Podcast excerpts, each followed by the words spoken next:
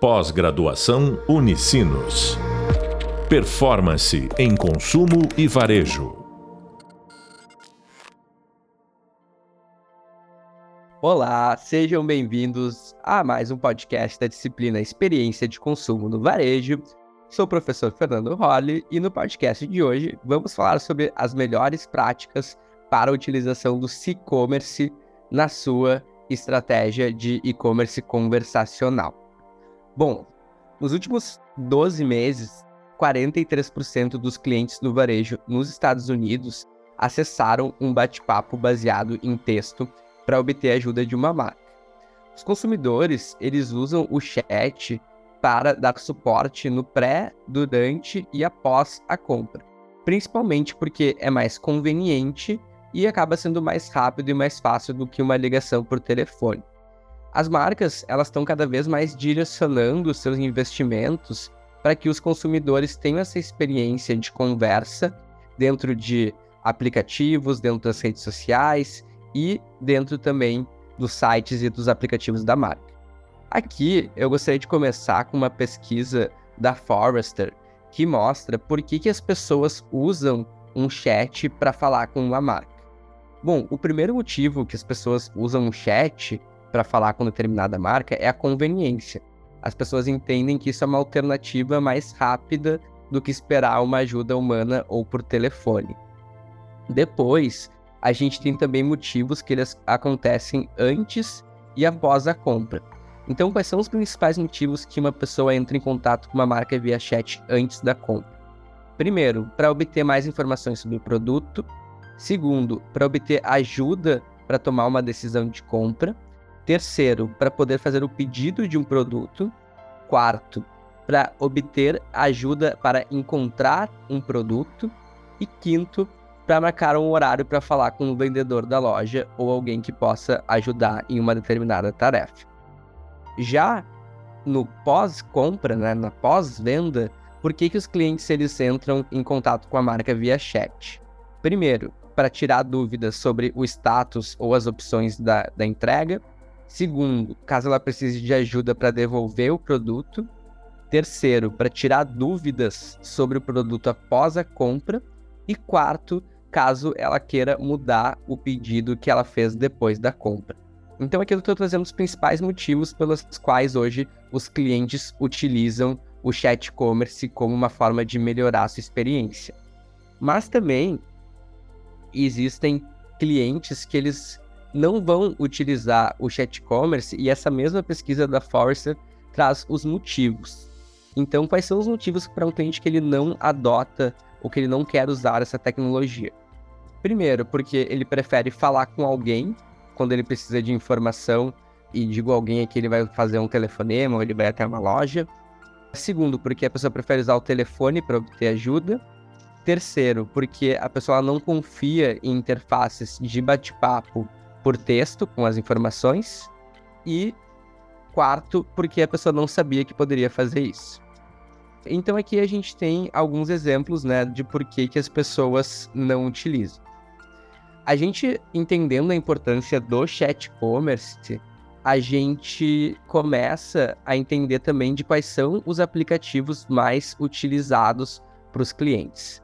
Essa mesma pesquisa da Forrester mostra que o aplicativo mais utilizado para esse tipo de interação entre cliente e marca é o WhatsApp, disparado em primeiro lugar, logo em seguida do Instagram e do Messenger do Facebook. Então, falar em conversational commerce, chat commerce e e-commerce conversacional, que são palavras diferentes, mas que denotam o mesmo termo, é falar sobre o WhatsApp também. Então, gostaria de trazer alguns elementos aqui que são bem importantes de dados e questões do contexto do WhatsApp no Brasil e por que utilizar.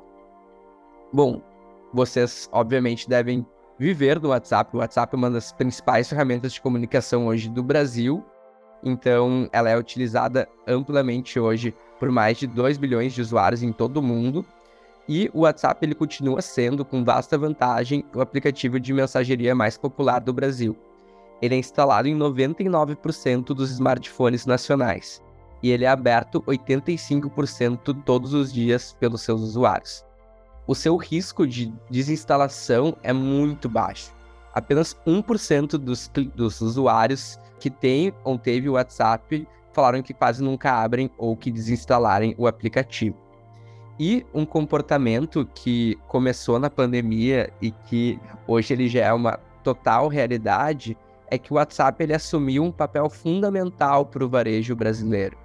Então, uma pesquisa feita pela e-commerce Brasil mostra que hoje 83% dos consumidores brasileiros utilizam o WhatsApp para comprar.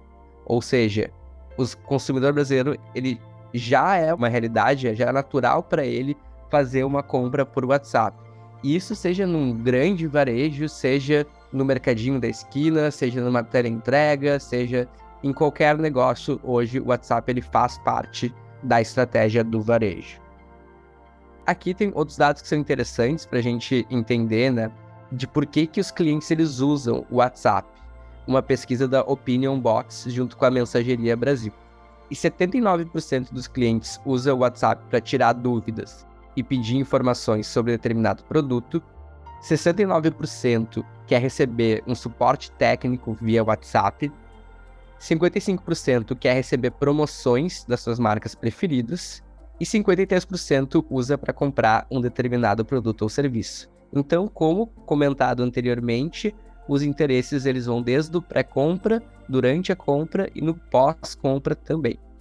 E um ponto que é muito importante é que a gente sempre recomenda de maneira uh, profissional a utilização do WhatsApp Business, que é uma versão do WhatsApp criada especificamente para empresas. Por que, que é importante isso? Porque ele possui recursos adicionais, como, por exemplo, respostas rápidas, mensagens automáticas e etiquetas para categorizar as conversas. É uma ferramenta muito valiosa para gerenciar a comunicação com os clientes. O WhatsApp Business ele já é utilizado por 72% dos empreendedores brasileiros que possuem lojas e empresas de pequeno porte. O WhatsApp Business ele possui algumas funcionalidades que eles podem potencializar a sua estratégia do varejo, como por exemplo, a mensagem de ausência, que é quando você não está na loja ou a loja está fechada, que você pode avisar o cliente através de uma mensagem automática sobre os horários de funcionamento da loja e notificar quando o cliente terá um retorno, por exemplo. Outra funcionalidade automática são as mensagens de boas-vindas. Então é possível automatizar o primeiro contato que o cliente tiver para que ele já obtenha uma resposta automática após o envio da primeira mensagem ou após a conversa com o cliente ficar inativa por mais de 14 dias. Então, isso é outra estratégia muito importante para que o cliente não fique esperando, né? Então a gente já ativa uma mensagem ali de boas-vindas para quando ele entra em contato, ele já tem uma resposta. Outra funcionalidade bem importante é as respostas rápidas. O WhatsApp Business ele permite que o usuário ele crie atalhos do teclado para mensagens que são enviadas com muita frequência.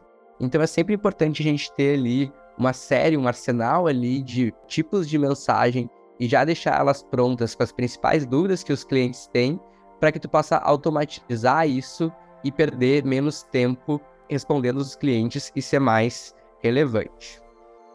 Tem algumas pesquisas também que são interessantes para a gente trazer aqui. Uma delas é da Opinion Box, que fala do engajamento dos brasileiros quando se trata de comunicação via WhatsApp. Hoje, 73% dos brasileiros acham que o WhatsApp é um ótimo canal para se comunicar com uma empresa. 51% das pessoas dizem que lê a mensagem e, se for interessante e do interesse delas, elas respondem. E 45% dizem que não se importam de receber publicações, mensagens de propaganda, desde que elas não sejam muito frequentes. Então, nós vamos debater algumas das principais boas práticas para utilização deste canal. A primeira de todas, que nunca deve ser esquecida principalmente agora devido à Lei Geral de Proteção de Dados, é o consentimento. O cliente ele tem que consentir para que ele seja conectado e contactado por WhatsApp. O consentimento ele deve ser respeitado. E se o cliente, na troca de mensagens, pedir que não deseja mais receber mensagens, a marca deve sinalizar no perfil do consumidor essa opção para evitar que ele seja contratado no futuro. Isso é muito importante para se destacar. A tua marca não pode ser uma marca que dá bom dia, boa tarde, boa noite para todos os clientes, pois nenhuma marca tem assunto ou relevância para um volume tão grande de mensagens. Mandar mensagem para um cliente que ele não consentiu pode gerar multas caríssimas para a sua marca devido a essa nova lei geral de proteção de dados. O outro ponto que também está diretamente relacionado com isso é que a gente tem que evitar ao máximo o spam. O spam é envio de mensagens com muita frequência. O WhatsApp ele possui uma política super rígida chamada política anti-spam. Por isso, a empresa precisa ser cuidadosa ao enviar qualquer tipo de conteúdo e com a quantidade enviado, porque o próprio aplicativo do WhatsApp ele vai banir contas que violem os seus termos de serviço. Outra boa prática muito importante é a agilidade nas respostas. O WhatsApp, né, é um canal de mensagem instantânea, então o cliente ele espera receber respostas ágeis. Além disso, se 90% das respostas que tu dá foram, forem dadas em até 15 minutos, tu vai receber um selo do WhatsApp de ser uma marca que responde muito rapidamente as mensagens, o que traz também mais relevância e mais confiança do consumidor interagir contigo. Outro ponto muito importante. A gente está falando de comunicação de uma marca para uma pessoa dentro de um ambiente que ele acaba sendo muito pessoal, né? Tu tem no teu WhatsApp tua família, teus amigos, teu namorado, tua namorada, então a marca ela acaba se misturando dentro da tua vida pessoal.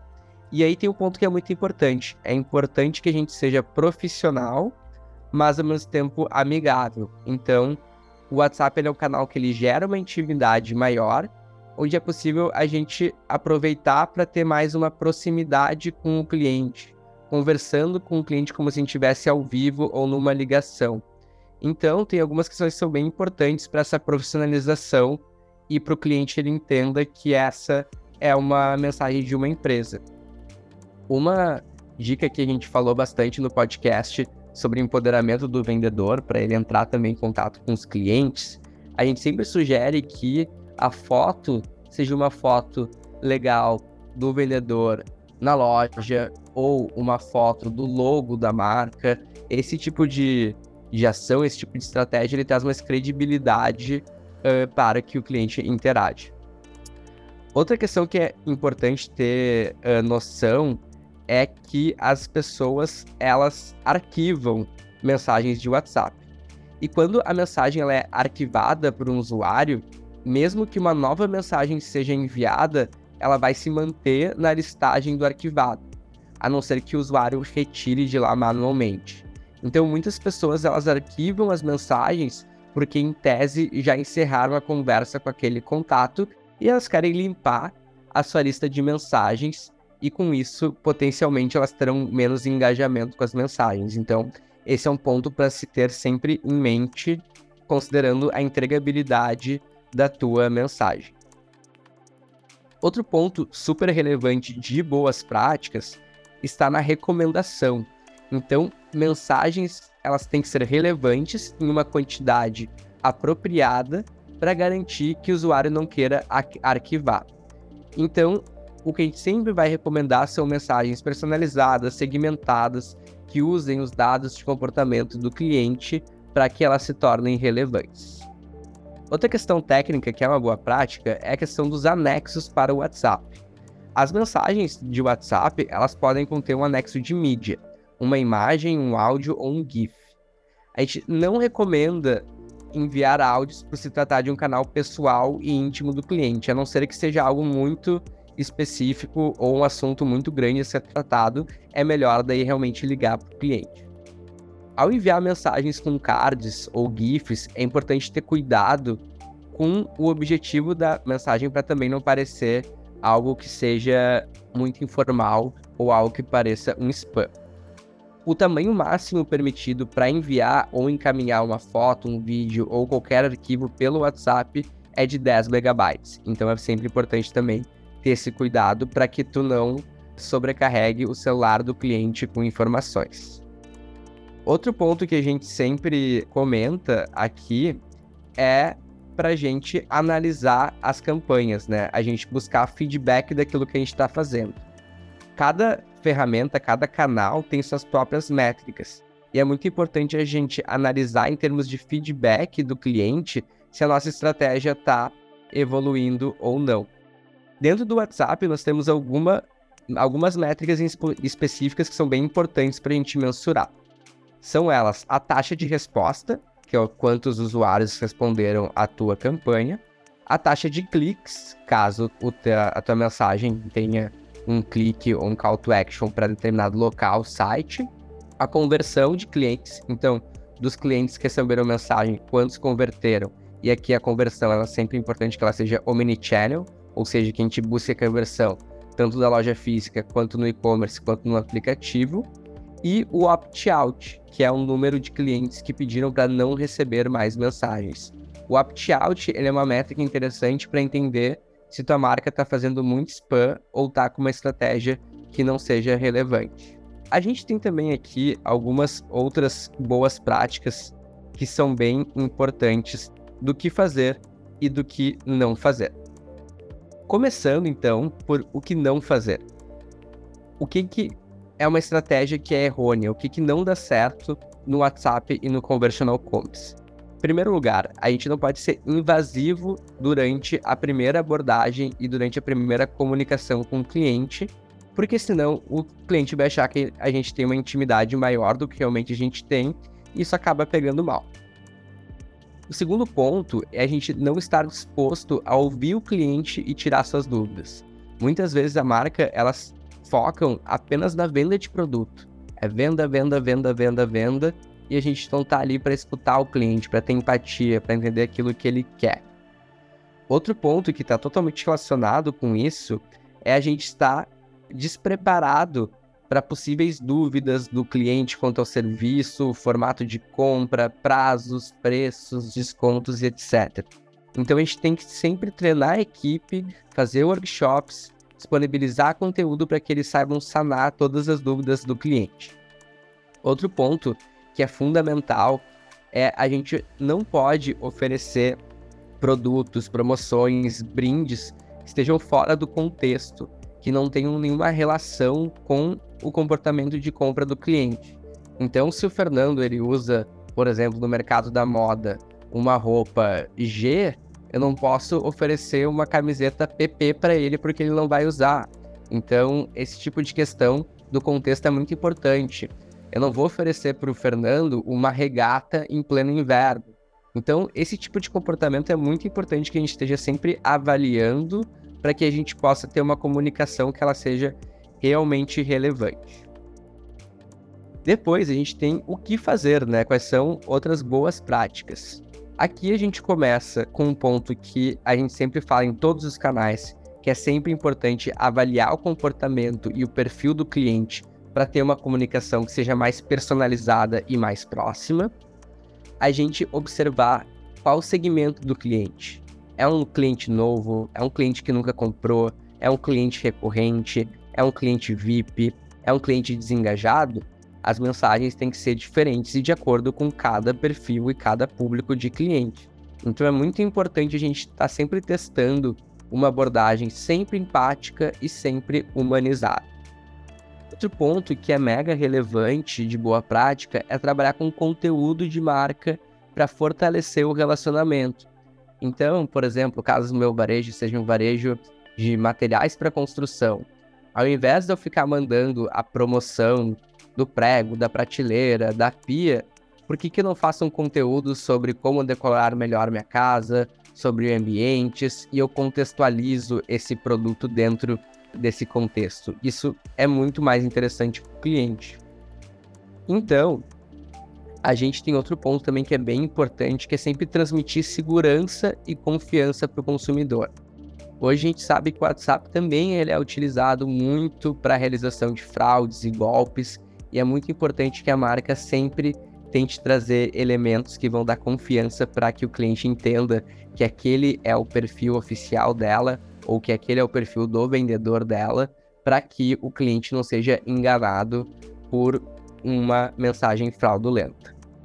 E outra questão importante e boa prática é aproveitar para conhecer o cliente e assim oferecer benefícios, promoções e brindes que estejam relacionados a eles.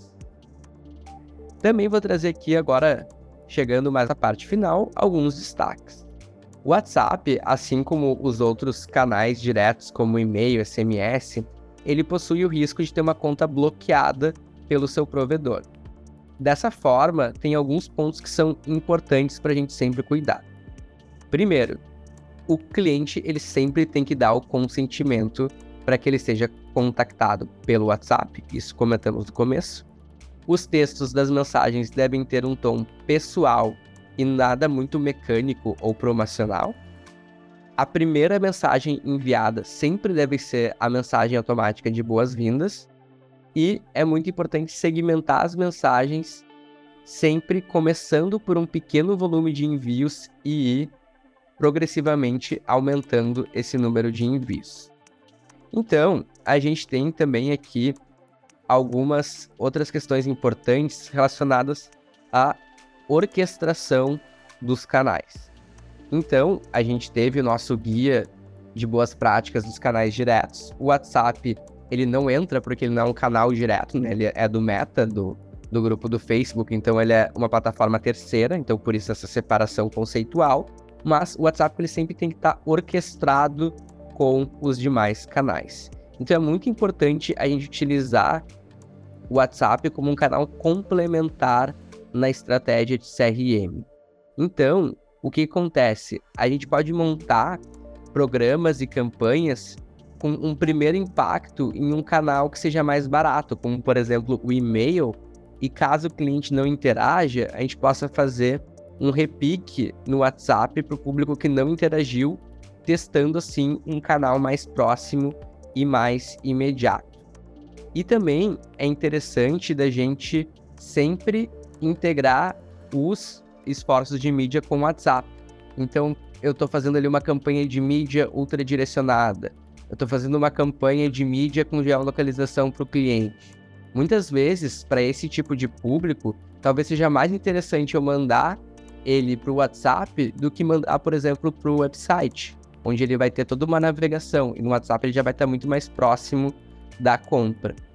Então, a gente sempre recomenda esses pontos e eu queria também aqui deixar um case que ele é bem interessante que aconteceu aqui no Brasil, onde a Unilever ela entendeu essa cultura do brasileiro de utilização do WhatsApp e para lançar a nova marca de amaciantes de roupa Comfort no Brasil, ela lançou uma campanha chamada Vou trazer você de volta para sua roupa amada no WhatsApp. E eles aumentaram as vendas em 14 vezes. A marca colocou mais de 10 mil cartazes para o São Paulo com mensagens do teaser da campanha e um número do WhatsApp para os clientes entrarem em contato. Assim que os consumidores eles entravam em contato, a marca criou um chatbot chamado Madame Bot, que dava conselhos sobre como cuidar das roupas e assim ela apresentou o novo produto usando conteúdo multimídia, com mensagens, com fotos contextualizadas desse novo produto.